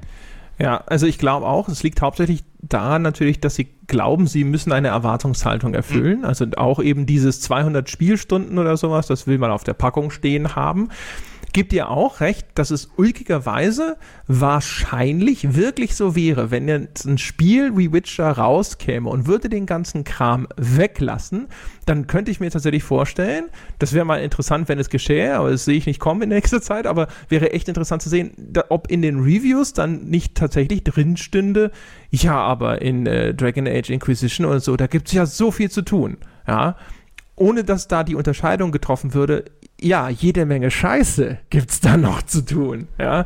Du kannst noch 26 Scherben auf der Karte einsammeln. Uhu, ja. Ähm, und dann würde natürlich, es, es kommt ja gerne auch immer das äh, Argument, das sei ja alles optional. Das stimmt, aber die Kommunikation der Spiele, finde ich, macht es ein bisschen weniger optional, weil du weißt nie genau, wenn ich das nicht einsammle, bin ich dann stark genug, um weiterzukommen? Brauche ich das vielleicht, um das entsprechende Level-up zu erreichen? Hat es irgendwelche anderen Vorzüge? ich würde mich bei vielen Spielen tatsächlich ja gar nicht trauen, alleine nur die Hauptstory zu spielen, weil ich die Vermutung hätte, dass der Entwickler auch irgendwo so eine Erfahrungsschwelle eingebaut hat. Das wird ja gern gemacht, wo dann die Gegner einfach nur wegen ihres Levels, nicht wegen der besseren KI oder sonst irgendwas, sondern nur wegen ihres Levels so stark sind, dass ich eigentlich keine Chance habe, weiterzukommen und ich deswegen eben trotzdem Belanglosigkeiten erstmal abfarmen muss, um meine Figur auf ein Niveau zu bringen, wo ein, ein halbwegs äh, gewinnbarer Kampf stattfindet. Ja, wobei dann, dann ja der, der lustige Teil beginnt, dass wir ja eigentlich, dass wir es ja eigentlich besser wissen müssten. Nämlich, dass wir ja eigentlich wissen, wie, oder wissen sollten, wie Entwickler ticken. Nämlich, dass die so viel Angst hätten, dass irgendeiner ihrer Spieler nicht alle Nebenmissionen macht. Das Lustige ist ja, wenn du die machst, machst du dir ja häufig genug doch das Spiel insofern kaputt, dass du noch quasi das letzte bisschen Herausforderung wegnimmst, weil dein Charakter irgendwann total overpowered ist. Weil die meisten Spiele ja wirklich nach dem, in, in ihren Hauptquests nach dem Maßstab funktionieren, okay, wir müssen die auch für jemanden machen, der nicht eine einzige dieser Nebentätigkeiten gemacht hat. Auch der muss durchspielen können. Weil es geht ja nicht, dass ein Spieler heutzutage in modernen Spielen an den Punkt kommt, wo er sagt, äh, das ist mir zu schwer. Gut, aber dann äh, bauen sie halt so einen, äh, so einen Abirid so ein willkürliches Hindernis ein. Ich glaube, das ist auch bei Dragon Age Inquisition übrigens so, wo du dann ja erstmal einen bestimmten Einflussrang oder so erreichen musst, bevor du ein neues Gebiet freischalten kannst. Das ist, das ist richtig, dann kommt sowas. Aber auch Dragon Age Inquisition funktioniert auf der Basis, wenn du, äh, dass zum Beispiel der, der, die, oder die Bosskämpfe und auch der Endkampf quasi auf diesem Minimallevel gebalanced sind. Wenn du alles in Dragon Age Inquisition machst, dann äh, hast du einen Bosskampf, äh, in dem dir die Story erzählt, wie unfassbar mächtig dieser äh, Typ ist, gegen den du da kämpfst und du haust ihn so gefühlt mit drei Schlägen aus dem Latschen. Ja. Aber letztlich, also äh, äh, im Grunde genommen, der, der Punkt ist tatsächlich, es ist ja vom, in, vom Design der Spiele dann häufig tatsächlich auch vorgesehen, dass du zumindest zu einem gewissen Grad diese Grinding-Quests erledigen sollst, weil ansonsten verfehlen sie ja auch wieder ein bisschen ihren Zweck, denn wenn du jetzt tatsächlich die Hauptstory stringent durchspielen könntest, dann äh, stehen ja hinterher wieder Leute da vor der Tür und sagen, hier, das war noch zehn Stunden zu Ende. Das äh, ist ja nicht der Sinn der Sache. Ja, Wobei da, äh, also ich meine, letztlich kommen wir ja bei, bei, bei dieser Diskussion kommen wir ja auf den, an den Punkt, wo man äh, sich ungefähr oder wo man sich tatsächlich fragen muss, was stellen wir denn für Ansprüche an Spiele? Und gerade, da sind wir jetzt bei einer, wären wir jetzt bei einer unterschiedlichen Diskussion, aber die spielt da schon ein bisschen eine Rolle. Es ist ja zum Beispiel was, was was Spielekritik, ob das jetzt in der Presse stattfindet oder auch draußen von der Community, ist ja seit sehr langer Zeit dieser Umfang. Wie lange ist dieses Spiel? Ein großer Indikator für eine Qualität oder ein großer Teil des Qualitätsurteils. Und da ist ja, und, deswegen, ich finde, find, man kann halt das eine in dem Fall nicht von dem anderen trennen. Also man kann schlecht zum Beispiel jetzt Entwickler an Pranger stellen, weil sie solche Dinge in Spielen entwickeln, wenn man gleichzeitig ehrlich genug sein muss und muss sagen, dass man selber im ersten Moment instinktiv das Spiel ja schlechter empfinden würde, wenn jetzt ein Witcher 3 nach 10 Stunden rum wäre.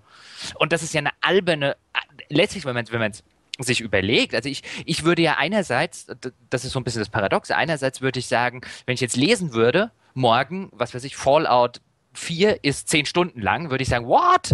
10 Stunden, ich will da mindestens 200 Stunden durchs Ödland und so weiter rennen. Andererseits käme ich mir aber überhaupt nicht blöd vor, hier im Podcast zu sagen, dass die Spiellänge natürlich keinen Einfluss auf die Qualität hat. Ja, das stimmt. Das ist eine, sowieso eine alte Diskussion zwischen uns beiden, ja. ja. Insofern hat der Entwickler da wenig Schuld, weil er natürlich in dem Falle ist es eigentlich nur ein schönes Beispiel, wie sehr die Ansprüche von einer großen Anzahl von Käufern tatsächlich Entscheidungen bestimmen, die dann in diesen äh, Entwicklungsstudios getroffen werden. Und wenn der Entwickler merkt, dass äh, er als Verkaufsargument die Spielzeit ins Feld führen kann, teilweise zumindest, auch unabhängig davon, wie sie zustande kommt. Ja, natürlich sagt er sich dann, okay, also wenn ich ein Rollenspiel äh, nicht verkauft kriege, wenn es nicht mindestens 50 Stunden aus den Fingern gesogener Wert äh, äh, vorweisen kann, dann stelle ich halt sicher, dass diese 50 Stunden da drin sind. Ich habe aber immer noch nur Geld für 10 Stunden richtig hochqualitativen Inhalt. Den Rest, den werde ich dann eben irgendwie anders herstellen müssen und dann geht es eben ans Blumensammeln und äh, Ghoul-Löcher sprengen. Natürlich. Aber dann ist, da ist halt, also wie gesagt, so ein bisschen diese, diese paradoxe Situation, was würde ich selber als Spieler erwarten und gleichzeitig, wo bin ich eigentlich der Meinung, wo man, wo man die Ansprüche auf ein auf einen unterschiedliches Niveau. Deswegen ist ja nicht, nicht, äh, äh, nicht alles, was ich gerne hätte, äh, ist ja äh, zwangsläufig was Gutes. Das stimmt natürlich. Wir sind natürlich jetzt ein bisschen auch abgekommen von den, von den Rangsystemen oder von diesem Progressionssystem. Ähm, naja gut, aber sind wir tatsächlich, sorry äh, für die kurze Unterbrechung, weil ich glaube, das ist ein wichtiger Punkt an den Rang- und Progressionssystem ist, dass sie die Spielzeit strecken und dass du nachher eben tatsächlich sagen kannst, ähm, äh, ich brauche 100 Stunden oder ich brauche 50 Stunden, ob, wo, wo du ohne ein solches Progressionssystem, das den Spieler dann dazu verleitet, auch da drüben die Nebentätigkeit zu machen und das zu machen, äh, eine wesentlich geringere Spielzeit hättest. Ja, ja, und wir haben ja auch schon drüber gesprochen, wie es quasi als Zwangsmaßnahme gebraucht werden kann, dass du eben diesen Level erreichen musst und so. Ich dachte nur, wir, wir kehren nochmal zurück auf den, den Ur Grund des Ganzen sozusagen, nämlich was den Spielen dadurch eventuell verloren ginge. Das kommt natürlich mit dieser Spielzeitdiskussion einher. Also wenn ich jetzt anstatt die Möglichkeit anzubieten, dass ich einfach äh, anspruchsloses Zeug mache, bis meine Figur eben einen Level so und so erreicht hat und dann die nächste Aufgabe, die einen richtig einen signifikanten Spielfortschritt bedeutet, relativ einfach zu erledigen ist. Wenn ich dann stattdessen wie früher ein Hindernis dahin stelle, das eben eine bestimmte Fertigkeit und eine bestimmte Beherrschung meiner Spielmechanik erfordert, an, und um die zu erringen, muss der Spieler vielleicht einfach ein bestimmtes Maß an Übung aufwenden, was wiederum auch Zeit bedeutet ist die Frage, ist das, also ich glaube, relativ einfach zu beantworten ist die Frage, könnte man heutzutage es sich noch erdreisten, diesen Schritt zurückzugehen? Und da würde ich fast vermuten, nein. Ich glaube, wenn du das als Entwickler tust, dann begehst du Verkaufszahlen Selbstmord, oder? Mm, ja. Ja. Ja. Denn äh, das, das, war ja Theorie wirklich früher. Also sowas wie die Spiele, die ich früher geliebt habe, zum Beispiel Probotector auf dem NES und auch das äh, Probotector Alien Wars, also im Original heißen sie Contra, auf dem Super NES. Das sind Spiele, wenn man die gut kann, hat man die in einer Stunde durchgespielt. Aber das ist natürlich kein Spiel, das ich in einer Stunde aus dem Stand durchgespielt habe, sondern man spielt halt den ersten Level nochmal und nochmal und nochmal und nochmal. Und tatsächlich stelle ich auch fest, wenn ich heutzutage wieder so einem Spiel begegne, das so wirklich runterkomprimiert auf rein auf meine Fähigkeit abzielt, dann habe ich, äh, tue ich mich schon schwer, den, den, den Ehrgeiz und auch die Zeit aufzuwenden, um das zu meistern. Also es gibt zum Beispiel eine späte Fortsetzung von der Reihe, Contra 4 auf dem Game Boy Advance, glaube ich, war das sogar noch. Oder auf dem DS wahrscheinlich, eher auf dem DS. Auf jeden Fall, und das habe ich gespielt und dachte so, hey cool, es ist echt wie, echt wie früher. Und äh, ich habe das, glaube ich, bestimmt, bestimmt dreimal zwischendrin für Monate weggelegt und hatte mir und dachte mir so, okay, kein Bock mehr. Ja.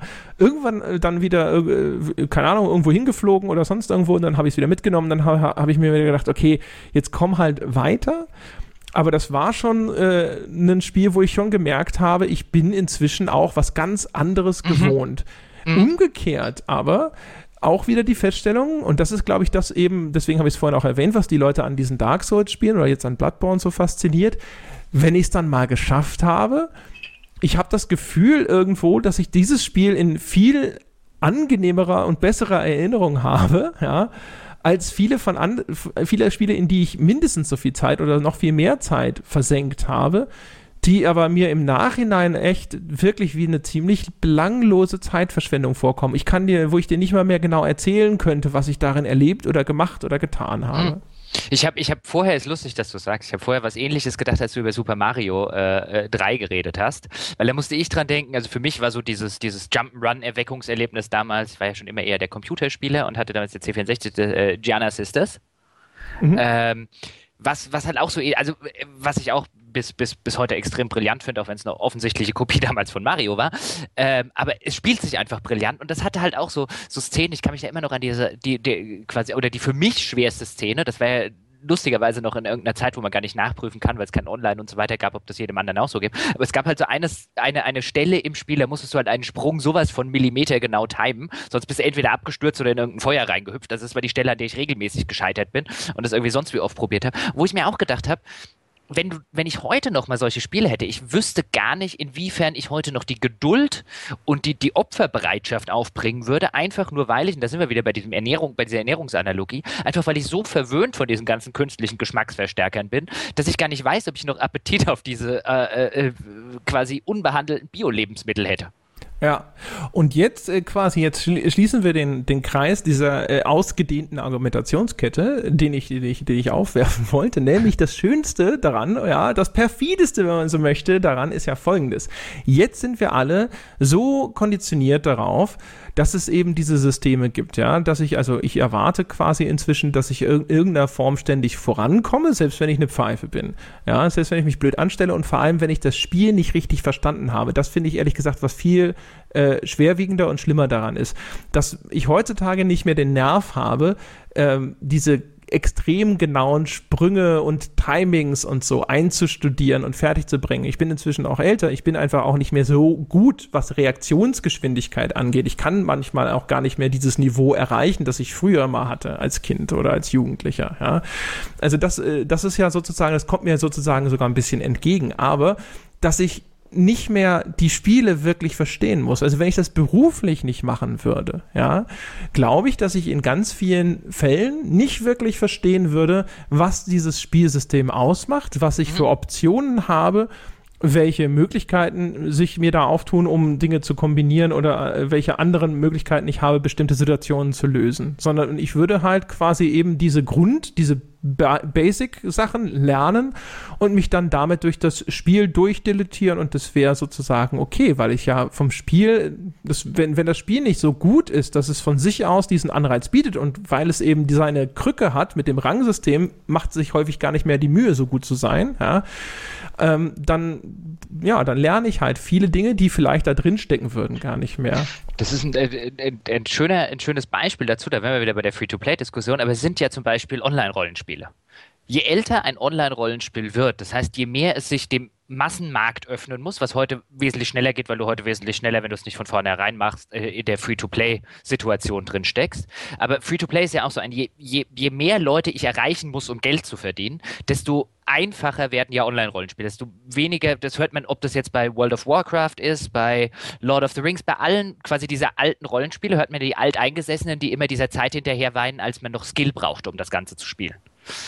Ähm, und da sieht man halt wunderschön, wie je mehr Leute ich erreichen will oder muss, desto mehr muss ich diesen Skill rausnehmen, desto mehr muss ich, wie du gerade gesagt hast, was weiß ich, bei, um das auf ein MMO zu machen, desto mehr muss ich halt hinkommen mit einem, okay, ich muss trotzdem Endgame und Level 150, was auch immer der, der Level in dem jeweiligen Spiel ist, erreichen, indem ich einfach nur drei Tasten drücke. Weil sonst steigen mir die Leute aus. Und quasi die, je älter ich werde, desto mehr äh, von denen, die bereit sind, äh, extrem viel Zeit und, und vielleicht auch äh, äh, Lernaufwand zu investieren, sind mir in der Zwischenzeit schon abgesprungen. Ähm, das heißt, ich brauche halt, also je, je, einfacher wirst du, das kannst du bei jedem Online-Rollspiel, kannst du das so wunderschön nachvollziehen, wie die im Laufe ihrer Existenz immer und immer einfacher werden. Ja, aber der Punkt von ihm war noch nicht zu Ende. Lass mich oh. den kurz zu Ende bringen.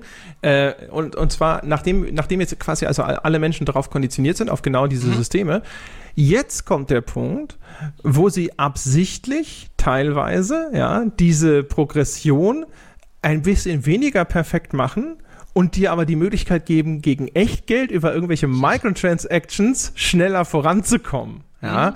wo sie dem normalen, unwilligen, nicht zahlenden Spieler also quasi eine nicht ideale, etwas langwierige Progression zumuten, teilweise sogar integriert in ein Spiel, das er schon für den Vollpreis gekauft hat und dann über die Microtransactions aber sagen, hey, wenn du dir das nicht freispielen willst, über 20 Stunden hinweg, von denen nur fünf tatsächlich mit qualitativ hochwertigem Gameplay gefüllt sind, dann kannst du uns jetzt nochmal 2, 3 Euro in die Tasche stecken und dann geben wir dir das sofort.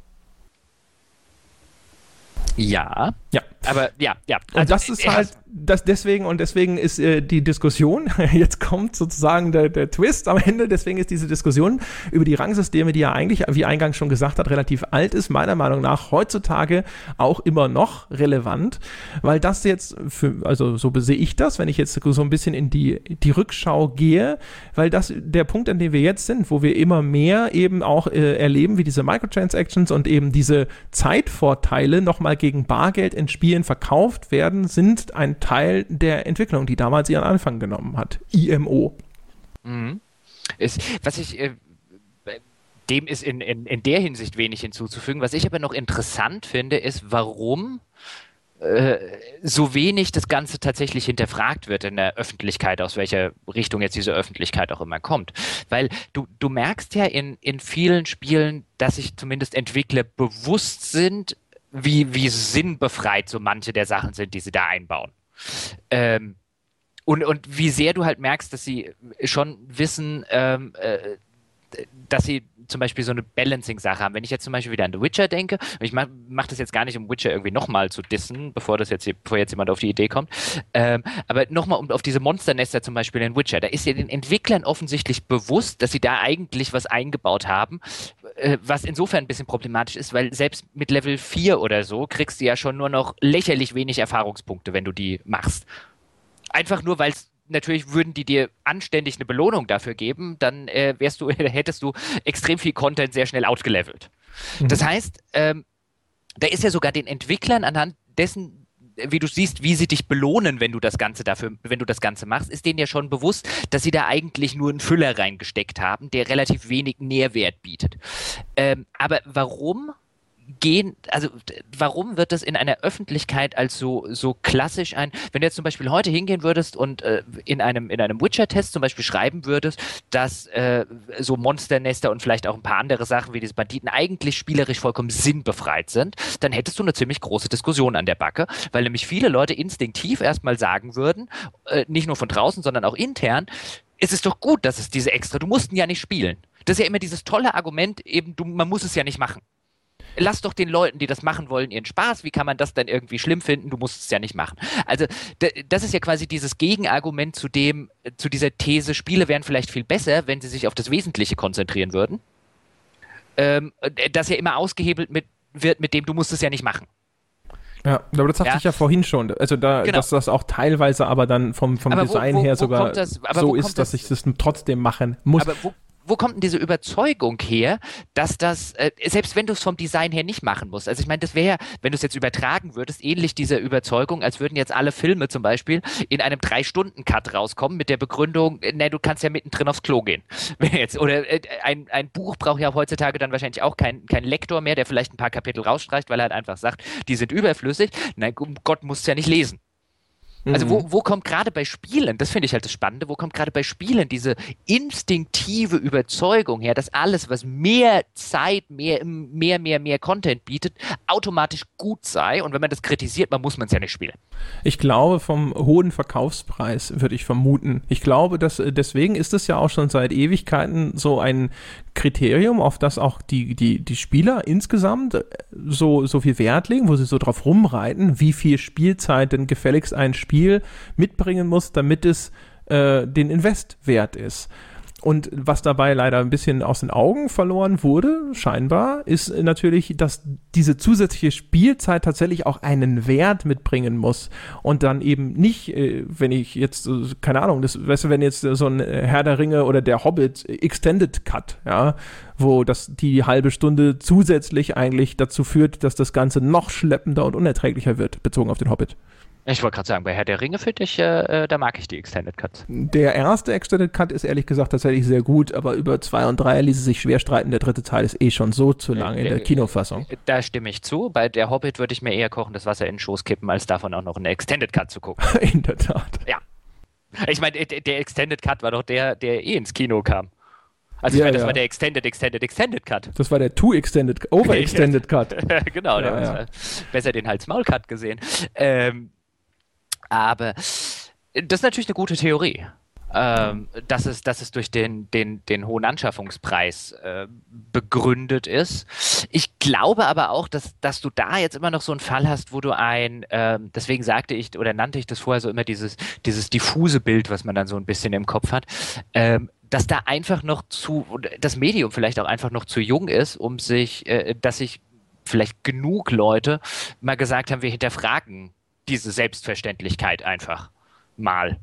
Also sieht man ja auch zum Beispiel in der, in, in, äh, dann wieder in, in Presse, deren, deren Job es eigentlich ist, sowas zu hinterfragen. Und ich muss jetzt auch gestehen, in meinem, in meinem beruflichen Werdegang könnte man mir bestimmt nachsagen, dass ich viel zu spät auf den Gedanken kam, überhaupt zu hinterfragen, ob es gut ist, dass dieses Ding irgendwie 200 Stunden hat. Wie ich es ja vorher gesagt habe, wenn das, wenn, wenn, wenn mir jetzt, ich würde ja heute noch sagen, wenn mir jetzt morgen jemand sagt, Fallout 4 sei 10 Stunden lang, ähm, dann hätte ich offen gestanden damit ein Problem. Und es ist verlogen, damit ein Problem zu haben, wenn ich mir überlege, was ich halt über die Relevanz von Spielzeitlänge auch in diesem Podcast gerne gesagt habe. Also man hat da halt, es ist halt so eine so eine schizophrene Geschichte, was die was die Spielzeit angeht. Ja, bei solchen Spielen wie Fallout oder The Witcher würde ich äh, sogar noch äh, zu einem gewissen Grad sagen, das hat einen gewissen Wert wenn ich, sage ich mal, viele Dinge in, oder viel Zeit in so einer Spielwelt verbringe. Also wenn die jetzt straight nur ihre, ihre Hauptgeschichte erzählen würden und es ansonsten halt eben gar nichts zu tun gibt oder nur wenig zu tun gibt, ähm, dann, dann wird diese Spielwelt automatisch weniger plastisch und weniger lebendig. Und deswegen aber auch da wieder, wenn ich aber jetzt zum Beispiel den Fluff rausnehmen würde und es halt durch irgendwelche netten Nebenmissionen dann ersetze. Ja? Und gerade bei Witcher, das durchaus auch eine relativ erklärliche Anzahl an durch äh, schönen, netten Nebenmissionen anbietet, ehrlich gesagt. Äh, äh, schau, denk, denk an Dragon Age Origins. Dragon Age Origins stammt noch aus einer Zeit, als dieser ganze Minigame-Fluff nicht so, so präsent mhm. war. Sondern da hast du halt einfach nur überall noch irgendwelche Nebenquests gehabt. Und mhm. das war völlig in Ordnung. Und es war echt, echt besser insgesamt. Ja, also da, da stimme ich äh, zu. Äh, das ist ein schönes Beispiel, das du nennst, weil wenn du es gerade mit, mit Dragon Age Inquisition zum Beispiel vergleichst oder mit The Witcher, also mit so modernen Rollenspielen, wo du dann sagst, okay, das stammt wirklich noch aus einer Zeit, wo niemand auf die Idee gekommen ist, dass ob jetzt jedes Rollenspiel ein Crafting-System braucht. Und ist Dragon Age Inquisition, wäre das äh, äh, Origins ein besseres System, wenn ich da jetzt auch noch überall irgendwelche Erze mieden könnte, bei jedem Hinz und Kunst irgendein Crafting-Material finde, mir den lieben langen Tag noch überlegen, äh, gut, du kannst auch Sachen herstellen lassen, also wenn du bestimmte Materialien findest, aber das ist sehr rudimentär. Ähm, wäre das echt ein besseres Spiel, wenn mein ganzes Inventory, wie das jetzt zum Beispiel bei Witcher ist, mit Alchemie und Crafting-Zeug quasi überquillt. Nein, wäre es nicht. Nein. Es ist ein fantastisches Spiel, weil du, und hast du richtig gesagt, weil es schöne Nebenquests hat. Und das dachte ich mir jetzt gerade, äh, als, als du drüber geredet hast, auch bei The Witcher. Wäre The Witcher, ich glaube wirklich, es wäre ein besseres Spiel, wenn du einfach nur tatsächlich diese guten Geschichten, die es ja teilweise erzählt, genießen könntest, ohne das ganze sinnlose Füllzeug drumherum zu haben. Ja, und vor allem man merkt ja, dass es äh, damals durchaus möglich war, das so zu gestalten. Bei Dragon Age Origins würde ich halt sagen, klar, Dragon Age Origins, weil es halt so levelbasiert war, da hat man nicht dieses Gefühl, das schafft Inquisition besser, auch wenn es äh, mit Hub Worlds arbeitet, dass man in einer großen zusammenhängenden Spielwelt operiert, ja, und auch schon gar nicht so sehr wie in The Witcher. Aber rein so von den Missionen und dem, was da tatsächlich in dem Spiel passiert und sowas, ist es ehrlich gesagt die viel bessere Wahl. Und und mhm. Witcher ist ja auch, wenn Witcher nicht den, den Ansporn gehabt hätte, jetzt zu sagen, wir machen eine größere Spielwelt als Skyrim und so. Wenn, wenn diese auch da nicht wieder das Gefühl vorherrschen würde, wenn die Spielwelt nur richtig riesig ist, ja, dann hat das irgendwie einen Wert in sich, sondern man kann mit einer viel beschränkteren Spielwelt. Und da würde ich jetzt zu deinem Beispiel von Gothic zurückgehen. Gothic hat ja tatsächlich das, was wir auch bei Bioshock schon gelobt haben, gemacht, hat eine, die Größe seiner Spielwelt begrenzt, hat sie auch durch seine Rahmenhandlung diese Begrenzung logisch erklärt und hergeleitet, ja. Und dann spielt das halt innerhalb von diesem relativ begrenzten Areal und das wäre völlig in Ordnung. Aber äh, äh, bin ich bei dir. Wobei ich das mit den Spielwelten, das ist tatsächlich auch was, was mir vorhin ein, eingefallen ist. Ähm, Gerade diese ganzen News im Vorfeld von, von Witcher 3, irgendwie so groß ist die so und so viel Quadratmeter da und Skyrim hat so und so viel Quadratmeter da. Das habe ich ja tatsächlich noch nie verstanden. Also das ist, äh, das ist wirklich was, wo, wo ich immer davor sitze und mir irgendwie denke, es kommt doch jetzt auch wirklich keine Filmseite auf die Idee zu schreiben, äh, äh der neue Avengers ist 20 Minuten länger als der alte. Yay! Es hat so einen gewissen Wert in sich, weil dadurch, dass diese Distanzen groß sind, wenn ich dann durch diese Spielwelt reite und dann halt eben diese Landschaft durchquere und so, bekomme ich ein Gefühl von Größe und von einer Skala. Ja, das, das, ist schon ja, ein Wert für die Atmosphäre und der, die, das Erleben dieser ja, Spielwelt. Einem, Moment, bis zu einem gewissen Punkt. Ich würde jetzt, würde jetzt sagen, dass bei ein, von einer Newsmeldung zum Beispiel, ich kenne jetzt nicht die Zahlen auswendig, The Witcher 3 ist 30.000 Quadratmeter größer als Skyrim. Darunter kann sich eh kein Mensch was vorstellen. Ja, das ist natürlich Du kannst dir einfach Quatsch. nur vorstellen, Skyrim war schon so riesengroß, dass die, die, die aller, allerwenigsten Spieler überhaupt nur alles in diesem Spiel gesehen haben. Uh, Witcher ist noch größer, bedeutet, die meisten Spieler werden also noch weniger sehen. Ja, vor allem, du hast ja auch in, in beiden Fällen, also Skyrim vielleicht noch mehr, äh, meistens jetzt gar nicht den Ehrgeiz zu sagen, so, okay, äh, wo war ich jetzt wirklich noch nicht, welchen Strauch habe ich noch nicht gesehen oder so. Die, dafür sind die Spielwelten ja auch meistens dann gar nicht so, sag ich mal, einzigartig an jeder einzelnen Stelle, sondern du willst natürlich all die Dinge sehen, die da drin vorkommen, die irgendwie cool sind, also die Städte und die Dungeons und sonst irgendwas. Aber bei Witcher zum Beispiel, ob es irgendwo hinten, ja, in Weißgarten noch eine Wiese gibt, über die ich nicht gelaufen bin, ist ja wurscht. Das ist richtig. Wobei jetzt sind wir, sind wir natürlich wieder ein, ein, ein Stück weit von den, von den, von den Metasystemen weg, auch wenn jetzt zum Beispiel solche Sachen wie ich mache eine große Spielwelt äh, oder möglichst riesige natürlich auf eine ähnliche Weise funktionieren wie diese, wie diese Metasysteme, einfach weil es fürs Marketing echt, echt gut funktioniert. Ja, und weil es natürlich halt Teil von diesem ganzen Smoke and Mirrors System ist, äh, dass, dass dir Dinge vorgaukelt, und du glaubst, dass sie, dass das Dinge sind, die du willst, aber du machst manchmal dann vielleicht nicht diesen nötigen weiteren Gedankenschritt, um zu sagen, ja, ich will das, aber nur unter dieser oder diesem oder jenem Vorzeichen. Also der Spieler, natürlich will der 30, 40 Stunden, aber er denkt sich natürlich immer, er will richtig geile 30, 40 Stunden. Er will genau. ja nicht 30, 40 Stunden Nap, Nap, Nap Durchhänger oder sowas haben, aber davon geht er vielleicht irgendwo ein bisschen immer implizit aus und macht dann diese Rechnung im Kopf auf, so hey, wenn ich 60 Euro ausgebe für das Spiel, kriege ich 6 Stunden und da kriege ich 60 Stunden. Das ist ja besser investiertes Geld. Und ich glaube, davon ist es tatsächlich echt schwer, sich äh, frei zu machen manchmal, wenn man nicht jemand ist, der, das erlebe ich manchmal bei mir in letzter Zeit, sehr wenig Zeit hat. Also auf mich ist es manchmal echt abschreckend, wenn ich denke, oh shit, 100 Stunden, wo soll ich denn bitte 100 Stunden jetzt unterbringen? Mhm. Äh, nur an dem einen Spiel. Und dann in der Zeit könnte ich fünf andere kürzere Spiele spielen und dann habe ich auch sozusagen meinen Spielehorizont erweitert, was ja beruflich immer sehr sinnvoll ist. Und deswegen, wenn ein Spiel ankäme, das ein bisschen kürzer zurechtgeschnitten ist, wäre mir das teilweise gar nicht so unrecht. Aber das ist natürlich ne, eine Rechnung, die das, nicht jeder aufmacht. Wo, äh, nee, aber wobei das jetzt was ist, was ich, was ich, was ich vielleicht zum Abschluss äh, sehr schön finde, weil du ja jetzt so ein, so ein ich würde jetzt mal sagen, so ein Generationenproblem angesprochen hast. Wir kommen ja alle aus diesen Generationen, wo jetzt vielleicht auch einige unserer Hörer reinkommen, äh, herkommen, wo man irgendwann mal jung, halbwegs ungebunden, äh, was, was Beziehungen und äh, Familie und so weiter angeht, äh, wo man vielleicht an irgendwelchen Unis rumgehockt hat oder damals noch in der Schule, wo du extrem viel Freizeit hattest, die du in Spiele investieren kannst. Und jetzt, was man ja häufiger hört, so aus Leuten in unserer Generation, die ja auch mit Spielen aufgewachsen sind, ist, die haben halt irgendwann ihren Job, die haben irgendwann eine Familie, die haben irgendwann Kinder und die sagen sowas ähnliches wie du, sie haben gar keine Zeit mehr für diese 100-Stunden-Spiele, deswegen finden sie das schön, wenn auch Spiele da, oder spielen sie bevorzugt Spiele, wo sie halt auch wissen, okay, die können sie halt auch in einem überschaubaren geologischen Zeitraum durchspielen. Mhm. Oder in denen können sie Spaß haben. Und das finde ich insofern ähm, ganz interessant, weil man, glaube ich, sich halt wirklich von dieser, äh, auch als, als, als Spielekritik äh, von, diesem, von diesem Label lösen muss, äh, zumindest wenn man auch über mehr als die gerade junge Generation relevant bleiben will, dass eben diese Spiele alle 103 Jahre äh, äh, dauern muss. Also ich glaube, das kommt halt auch wirklich noch aus einem aus einem Eigenempfinden, wo man selber 16 war und halt quasi jeden Mittag ab 1 Uhr Zeit hatte den Kram denn, zu spielen. Wie ist es denn eigentlich? Du müsstest doch jetzt eigentlich zumindest sehr viel mehr Zeit haben als äh, zu der Zeit, als du Chefredakteur bei der GameStar warst. Ja. Hast du das Gefühl, dass du das jetzt anders siehst? Also guckst du jetzt auch mehr und denkst dir so, oh, 60 Stunden, yeah. Äh, ja, also wenn ich jetzt, wenn ich jetzt äh, mir überlege, ähm, ich habe jetzt zum Beispiel, und das ist ja immer das, wenn du, wenn du, wenn du freiberuflich arbeitest, dann hast du mal zwei Wochen gar nichts zu tun. Und da, da die nächsten drei Wochen quasi rund um die Uhr.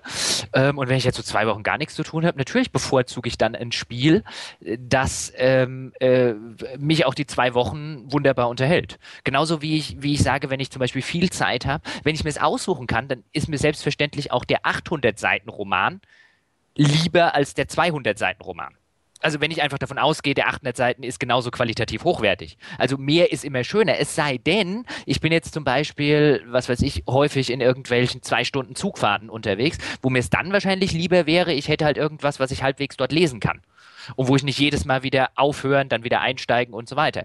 Da, da funktioniert, funktioniert das Ganze, das Ganze ähnlich. Ich glaube, wenn du halt viel Zeit hast, deswegen sparen sich ja dann Leute so Rollenspiele oder so für einen Urlaub oder für über die Feiertage und so weiter auf, weil sie es da halt am Stück spielen können, was ich total verstehen kann.